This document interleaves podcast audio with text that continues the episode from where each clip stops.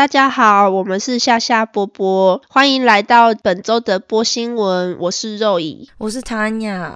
我们这一周真的非常的非常的波折，尤其是 我们第一次录的时候，然后是先是我忘记按录音，然后后来又重录了一次，然后因为刚好家里发生一些事情，然后就我们刚刚发又发现 那一段没有录音，因为我关的太急了，我直接觉得 人生好难哦，我人生好难。对我们这周比较比较波折，对，所以这个大概是录第三次，对，希望大家可以谅解一下，这周播新闻可能会稍微短一点，对我们还是会尽量跟大家分享，就是任何我们觉得这周在澳洲发生比较有趣的事情，对，对，嗯，对，那我们就直接从第一则开始讲吧。好的，那第一则新闻是澳洲的烟草税将于九月一号提高五 percent，然后并且他们会禁止一次性的电子烟。那综合媒体的报道呢，澳洲卫生部长巴特勒在五月二号的时候于全国新闻俱乐部发表时，指责烟草公司故意引诱青少年，让他们成为下一代的尼古丁成瘾者。那经过资料显示，其实澳洲是全球每日吸烟率最低的国家之一。不过近年来，二十五岁以下的瘾君子有慢慢在增加。嗯，路上真的很多青少年在抽烟，尤其是电子烟。对。嗯，那除此之外呢？他也在同一日有宣布一系列打击电子烟的措施，包含禁止一次性的电子烟，禁止进口非处方的电子烟，也禁止就是过多的尼古丁含量，还有就是稍微有限制尼古丁含量等措施，这样。嗯，那其实这两项的政策推出，主要有个原因，是因为非法的电子烟还有走私的烟都太多，所以每年都造成澳洲有非常大的损失。我觉得这才是在税收部分。对啊，我觉得这才是他们气噗噗的原因，他们才不管青少年抽不抽烟。他们想说，对啊，因为他们，因为我有看到新闻，他们是说，呃，澳洲政府提高五 percent 的烟草税这件事情，他们可以预估在四年后增加三十三亿，三十三亿澳。币的税收，哎，那根本就是政府。对，政府真的有在 care 青少年抽烟吗？就是一个噱头。对，哦，猛拉跟 cycle。对 对。那主要是，而且澳洲非法电子烟真的很多，因为你其实如果你有加赖的群组啊，然后你很常会就是澳洲小群组里面就有很多人在卖电子烟，但我不知道那个到底合不合法，不过口味都还蛮多的。嗯，因为我记得台湾是禁止电子烟的，可是我有一群朋友。呃，他们也有在卖电子烟，跟就是呃，大家就会试香说，哎，你那个是谁买的啊？怎么然后帮我订一支这样子，都从那个中国来的。嗯嗯嗯。那其实不太好，原因是因为电子烟里面有含有非常非常多种，大概两百多种的化学物质。那这些化学物质里面有一些就是，比如说去光水啊，或者是除草剂。那主要就是因为电子烟的成分。不公开透明，然后尼古丁的含量也很模棱两可，是就不确定。对，所以他们就是觉得说，哦，要尽量的适时的禁止这种一次性的电子烟，这个还是比较好的啦。因为，嗯，尤其是我觉得台湾对于吸烟的呃政策，我觉得很棒，是因为我是不抽烟的人，所以。我走在路上的时候，不会等于说我一直在吸肺烟，或是因为台湾是你走在路上，你不能边走边吸嘛，跟你不能在公共场合吸烟，或是室内。对。可是这边是不能在室内，可是他们可以边走边吸，跟就是他们即使旁边有小孩哦，他们还是照吸。嗯。因为他觉得是我的我的 right，就我的权益这样子，我可以我爱吸就吸这样。对，而且有时候在澳洲路边，如果你你是不吸烟的人，然后你遇到抽烟的人，他们边走边抽的话，你可能要跟他竞走。对，而且有些那种我超常竞走廊，可是我那天有一次超气，是因为他走超快的，就我跟不上，我就只能，然后我又赶时间，所以我不 我也不能就是变慢。我就只能一直就是跟他维持固定的距离的情况下狂吸他二手烟，我真的超爽。嗯，但之前很好笑，我朋友就还推了小孩，然后我他也在竞走。我 冲去哪？我说你推着一个婴儿车，你往前冲到底要冲到到底要冲去哪？他说前面有人吸烟，然后就往前冲。嗯，对，所以这一点真的，嗯，我希望他们可以做一些除了加烟草税以外的的改革，因为毕竟这边的烟已经大概台币五百块一包了，大家还是照买啊。可是我觉得烟草税本身还蛮有用的，因为像我有一些朋友就因为觉得澳洲烟实在太贵，那他就有努力的在不打算继续抽。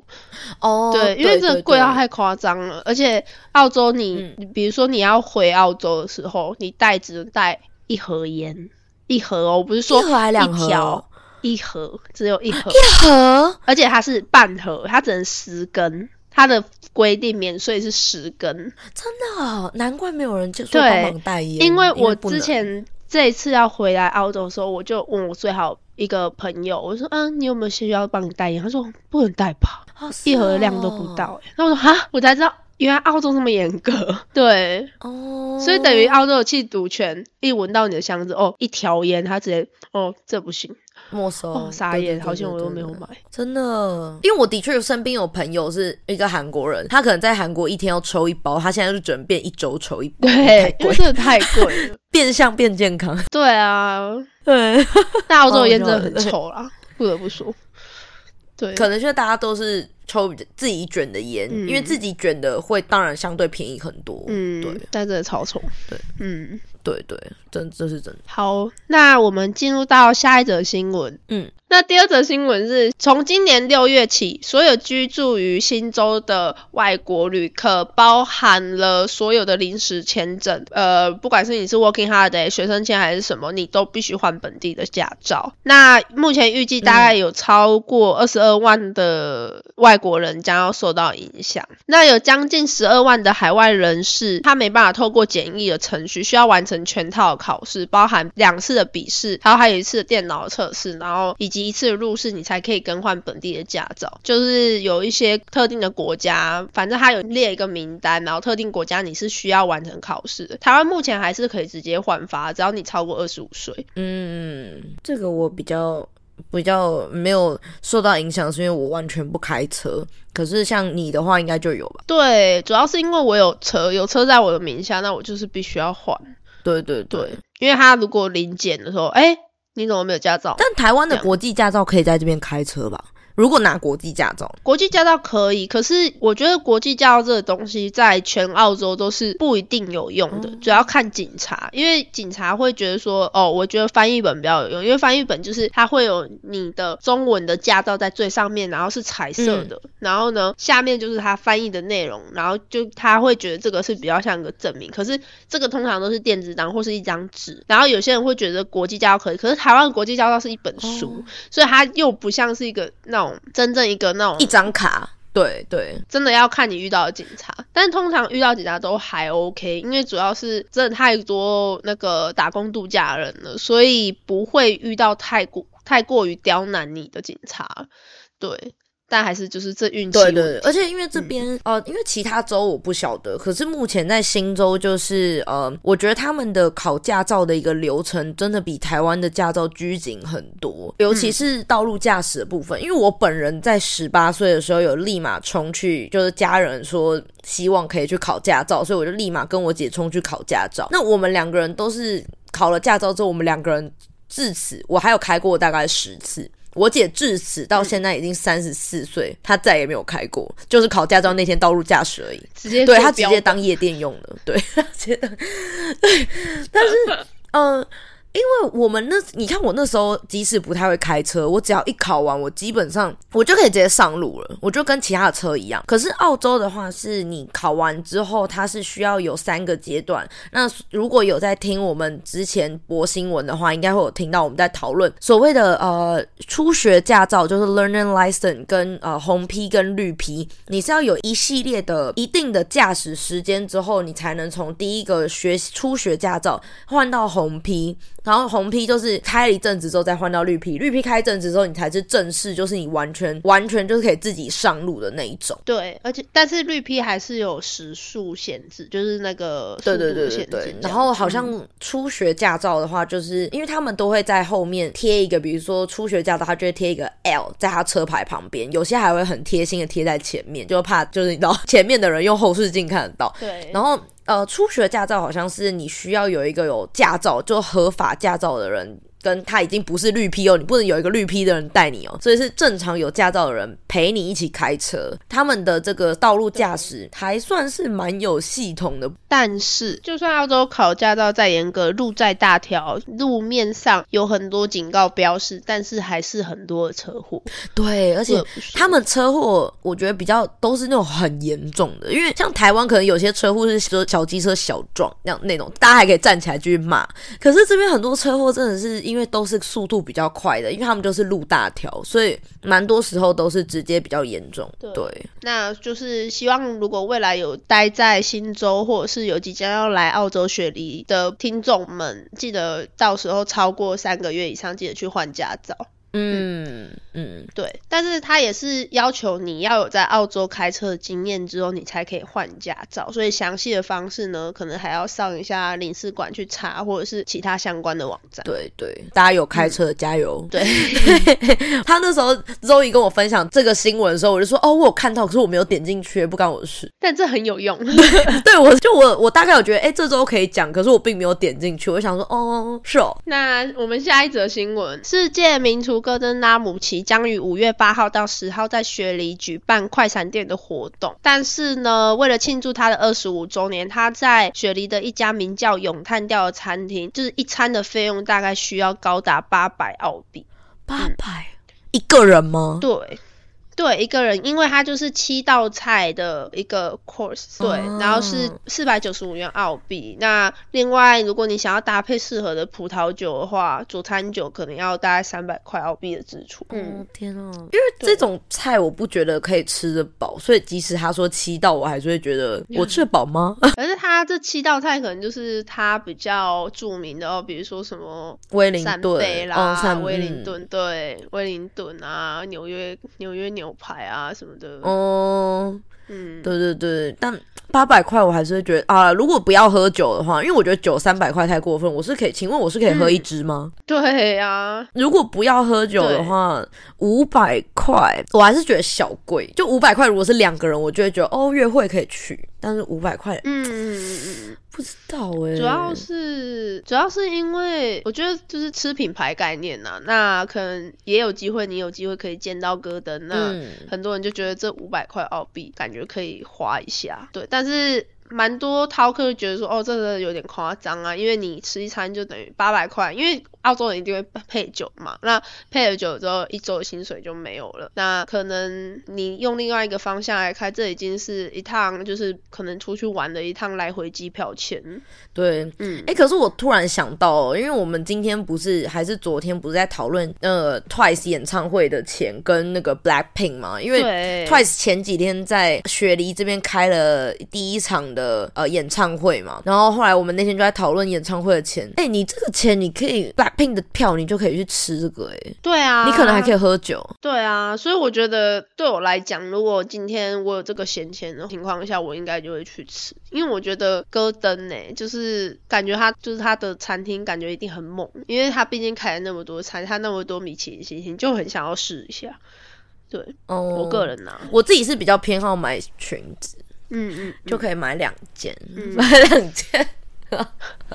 没屁用的裙子。那我们进下一则新闻：澳洲的一个百年监狱，就是已经砸了十亿改建成一个豪华饭店。那在墨尔本呢，有一间一百七十年悠久历史的监狱，就有人斥资十亿美元美元哦，改建成高档饭店，然后也在五月一号正式对外开放营业了。那监狱饭店的总经理杰西科诺夫表示，就是经营者有非常创意的远见啊，啊然后他就是他希望以。保存历史遗迹的方式，提供更与众不同的体验。这样，那这家饭店呢，位于墨尔本北方的八公里区，距离国际机场只要二十分钟的车程，就非常的近。嗯，我想知道他们多少钱呢？你说房间吗？对，哦，他们就叫 Old Melbourne Jail Hotel。嗯，而且那个叫，如果大家有听我们第一集的无辜的艾文的话，就会知道，你搜寻那个 Jail 的时候，你不能打 J A I L，你要打 G A O L。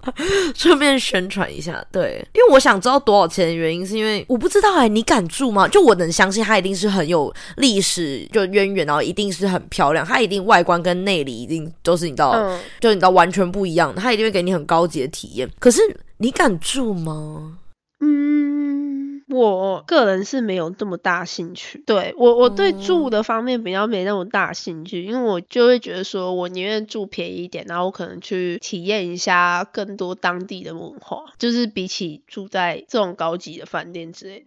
哦，对，但是很值得去体验呐。而且墨本其实也有这个监狱的博物馆。哦，对对对，所以。